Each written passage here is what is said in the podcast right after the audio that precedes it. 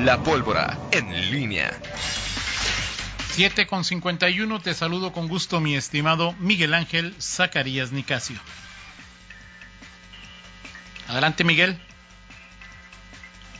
Bueno, no tenemos contacto aún con Miguel Zacarías. Me dices, Roger, cuando se dé eh, ya el enlace con, con, Miguel. ¿Ya está listo? Perfecto. Miguel, buenos días. Buenos días, señor Rocha. Hace un minuto estaba aquí listo para platicar contigo y con Rita Zamora. Este eh, miércoles, perdón, jueves, jueves 23 de, de abril de 2020. Eh, bueno, eh, varios, varios temas eh, por, por platicar esta mañana. El tema, ayer hubo esta mesa electoral, se está, está trabajando lo que es la, la posibilidad de, no, no la posibilidad, sino lo que será una reforma electoral en, en, en Guanajuato. y bueno, una propuesta interesante que tenía ahí el Partido Verde y que pues, literalmente el PAN y el PRI pues desecharon, sobre todo el PAN que es el que tiene la mayoría, que esta que, que proponía o que propone, porque de hecho no ha sido oficialmente descartada, que eh, un candidato a presidente municipal pueda ser al mismo tiempo parte de la planilla de regidores, en la parte de regidores, y que pues se convierta en, eh, en regidor, en automático, esto daría posibilidad de que los candidatos opositores, obviamente los que puedan tener espacio en un ayuntamiento, puedan alcanzar este lugar. En el caso de, León, por ejemplo, imaginemos que Héctor López Santillana ganó la elección y que si esta ley estuviese eh, vigente, pues eh, Sergio Contreras, que ya había sido regidor, hubiese sido edil, al igual que Ernesto Oviedo de Morena y Clemente Villalpando del PRI. El PAN dice que esto según la experiencia que se mostró en Colima, que ya operó esta, esta ley, eh, provocaría ingobernabilidad. El PRI tampoco estuvo muy de acuerdo, porque decía que, pues, eh, al, utilizar como anzuelo candidatos eh, y que en automático pueden ser regidores y que esto representaría un, pues, un buen gancho, pues se, se reduciría ahí este pues una eh, posibilidad para otros miembros de, los partidos políticos. En fin, eh, prácticamente desechada esta propuesta. No sé si, si, si a ti eh, se, te, antojaría interesante ver a candidatos que, pues al serlo, garantizan ya una posición en el ayuntamiento. ¿Es bueno, es malo o, podría ser o es irrelevante?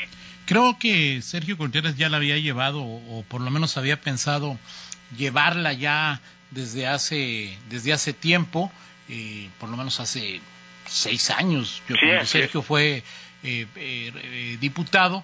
A mí en lo personal me parece una muy buena idea. aquellos candidatos, son los candidatos los que hacen los que hacen campaña, los que están en las calles, los que hacen ofertas, los que reciben de manera directa las peticiones de los ciudadanos y su conocimiento, lo que logran obtener en esos, ¿cuánto dura la de alcalde? 45, 30 días o cuánto? 45 días. 45 días, pues me parece que sería... O 60, no, 60, Toño. Sí, 60, 60 días, eh, Pues me parecería un, un asunto muy, muy interesante porque bueno, yo ya sabes que creo que en términos generales los regidores sirven para dos cosas, para nada y para y para nada, ¿sí? Eh, llegan generalmente personas como un premio, ¿no? Muchas veces ni se pararon en campaña, ni saben de qué se trata, eh, y me parecería mucho más rico que llegaran y los candidatos a, alcalde que se convirtieran además en la, posición número uno de la de la eh, de la planilla aunque pues esto implicaría un problema de género no porque si en León si el candidato a alcalde es eh, hombre eh, entiendo que que la candidata uno a regidora tendría que ser mujer no sí Sí, bueno, tendría, eh, de hecho, uno de los argumentos también del PAN es que es inconstitucional, no sé si, por qué razón en, particular, pero bueno, ese es otro de los argumentos. A mí también me parecía algo interesante, eh, este argumento ayer lo, expresaba Livia Denise García Muñoz Ledo de, de que los eh, de, que en las campañas se dan roces y que luego estos roces estas eh, pugnas críticas que hay y de los opositores eh, y aquí resulta ganador podrían prolongarse en el en el cabildo. Ya me parece que es una cuestión ya de, madurez eh, política pero sí creo bajo esa premisa que, que, que, tú planteas de que el conocimiento que tienen de los problemas pues sí llega ya con alguien conocido con alguien preparado y sí abonaría a esta a este tema pero ayer me, sí me sorprendió que incluso el propio el propio PRI se, opusiera a esta circunstancia. Entiendo, incluso se dijo que hay eh, seis estados eh, en, el país en donde operó, está operando o ya operó eh, una reforma de esta naturaleza. Se citó nada más Colima como un lugar en donde, según el PAN, las experiencias no fueron no fueron muy gratas, pero bueno, al final parte de, de cosas que, que se dan y se dicen oficialmente no está descartada, va a ir a, comisiones esta propuesta, pero por lo que se vio ayer, el PAN no va no va a ir con, con ella sí, no. se seguirá.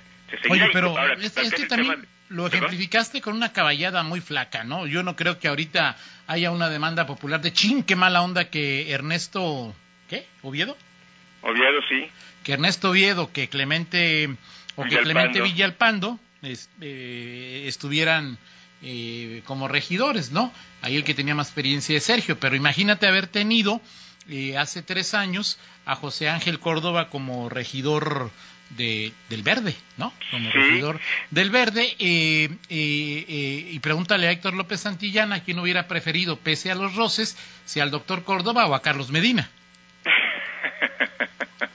¿No? Este, sí, sí, no, bueno, lo que dice Livia, pues, o sea, es fácilmente debatible y rebatible. A lo mejor te lo, te lo dijo con una N95 y no estaba, tenía un poco de pena ajena. A ver, Toño, sí, lo que pasa es que, bueno, sí tú pusiste un, un, ejemplo extremo y, y, justamente, pues creo que eh, si, yo no sé si llamarle lo, que vivió Héctor López Antillana en su primer trienio a nivel de Cabildo Azul, pues creo que se acercó mucho a la ingobernabilidad, o sea, este realmente en su momento Carlos Medina representó un factor de, inestabilidad en su en su cabildo, ¿la recuerdas? En algún momento que incluso eh, en los momentos más álgidos, este en donde eh, no eh, hacían caso a sus propuestas de negocio, perdón, perdón, propuestas de seguridad, este se puso y se alió este literalmente con el con el PRI, con Salvador Ramírez Argote y con el propio Sergio Contreras. Estiró la liga, ya no después no la rompió, pero sí puso ahí en serio predicamento a, a Héctor López Antillana eh, y sí, esto es como un argumento pues para enfrentarlo lo del PAN que a veces pues, no, no necesariamente tiene que haber un signo partidista distinto para que se dé la ingobernabilidad. Creo que hace tres años eh, López Antillana pues estaba eh, pues con, con los pelos de punta y, y hoy pues hoy en comparación con ese momento está en zona de, de, confort, ¿no? En esa materia, nada, hablo en esa materia nada no, más. No, está en la gloria. Sí, o sea, si no, no, hoy no vive ningún problema de esa, de esa naturaleza. En fin, pues eso quedará desechado, pero sí, sí parecía parecía una propuesta una propuesta interesante que los que, que los diputados pues prácticamente han desechado. Sí, y es digo desde que llegó a discutirse, desde que se propuso, pues era una una propuesta que nació muerta, ¿no? Sí, así es, así es. Pero bueno, pues ahí tenía que tenía que comentarse, eh, dilucidarse ahí en mesa de trabajo y bueno, pues ahí ahí sigue el asunto. En fin, eh, en el segundo bloque ahí platicaremos de de otras eh, cuestiones, Toño, ya eh, ayer eh, los números muestran en su nivel, a nivel nacional y a nivel Guanajuato, pues esta curva ya ascendente en cuanto a en cuanto a los casos, temas de transmisión comunitaria que, en León sigue siendo, creo que el, el, principal dolor de cabeza, aun cuando aquí en... Pero es normal, o sea, estamos en la parte normal de la curva, ¿no? Sí, claro, el, tema es que no que no se vayan a, disparar y, que, el caso de León pues mantenga esa, esa, ese crecimiento lento que, que haga manejable, pues este, eh, por lo menos aquí en, en esta ciudad, eh, Claro. Esta, esta, esta pandemia. ¿no? En fin, Oye, Miguel, Sí. eh, ayer viste, en la lista que dio tu, tu pre- tu- tu- nuestro presidente, Sí. ¿viste los datos de movilidad de León? no, no los vi. Sería interesante, ¿no? Yo ayer que salía de cabina del Noti, eh, que ya tenía, pues, desde el jueves que no salía, eh, una cantidad impresionante de gente, pero decía yo, bueno, ¿y yo qué hago encerrado en mi casa, no? Pudiendo estar lo que siempre hago, estar encerrado en mi casa. Saliste, Toño, ayer. Ayer, pues, del, de aquí al Noti, del Noti a, a mi casa, que es tu casa, y de Pamuc. Pero Ok. lo platicamos, Miguel. Sí, lo platicamos en, en el, en el segundo bloque eh, y bueno, ya, ya también le respondió ahí el, el alcalde de, de Pénjamo, que algún día fue elogiado por el presidente y bueno, pues ahora ese fue, eh, digo, fue, fue un dato más estadístico que otra cosa, pero, pero bueno, lo platicamos eso, eh, las novedades que ocurran de aquí a 45 minutos. Y esperamos que no haya novedades desintegradoras en la presidencial. Oye, que en Jalisco está ese modelo, que el candidato alcalde es primer regidor de la planilla. Ah, ok, eso sí, fíjate que no tenía... No lo sabía, pero me lo dice alguien que sabe de materia electoral. No, sí, Gracias, platicamos, Miguel. Por supuesto que sí, doña. Vamos a una pausa. Al regresar, a, eh, Rita Zamora desde cabina hará un enlace telefónico con el director de movilidad, con Luis Enrique Moreno, pues para preguntarle todo lo que pasa, todo lo que no pasa, todo lo que sucede, lo que no sucede y debe suceder en el transporte urbano de León. Gracias, Miguel. Pausa, regresamos. Contáctanos en línea promomedios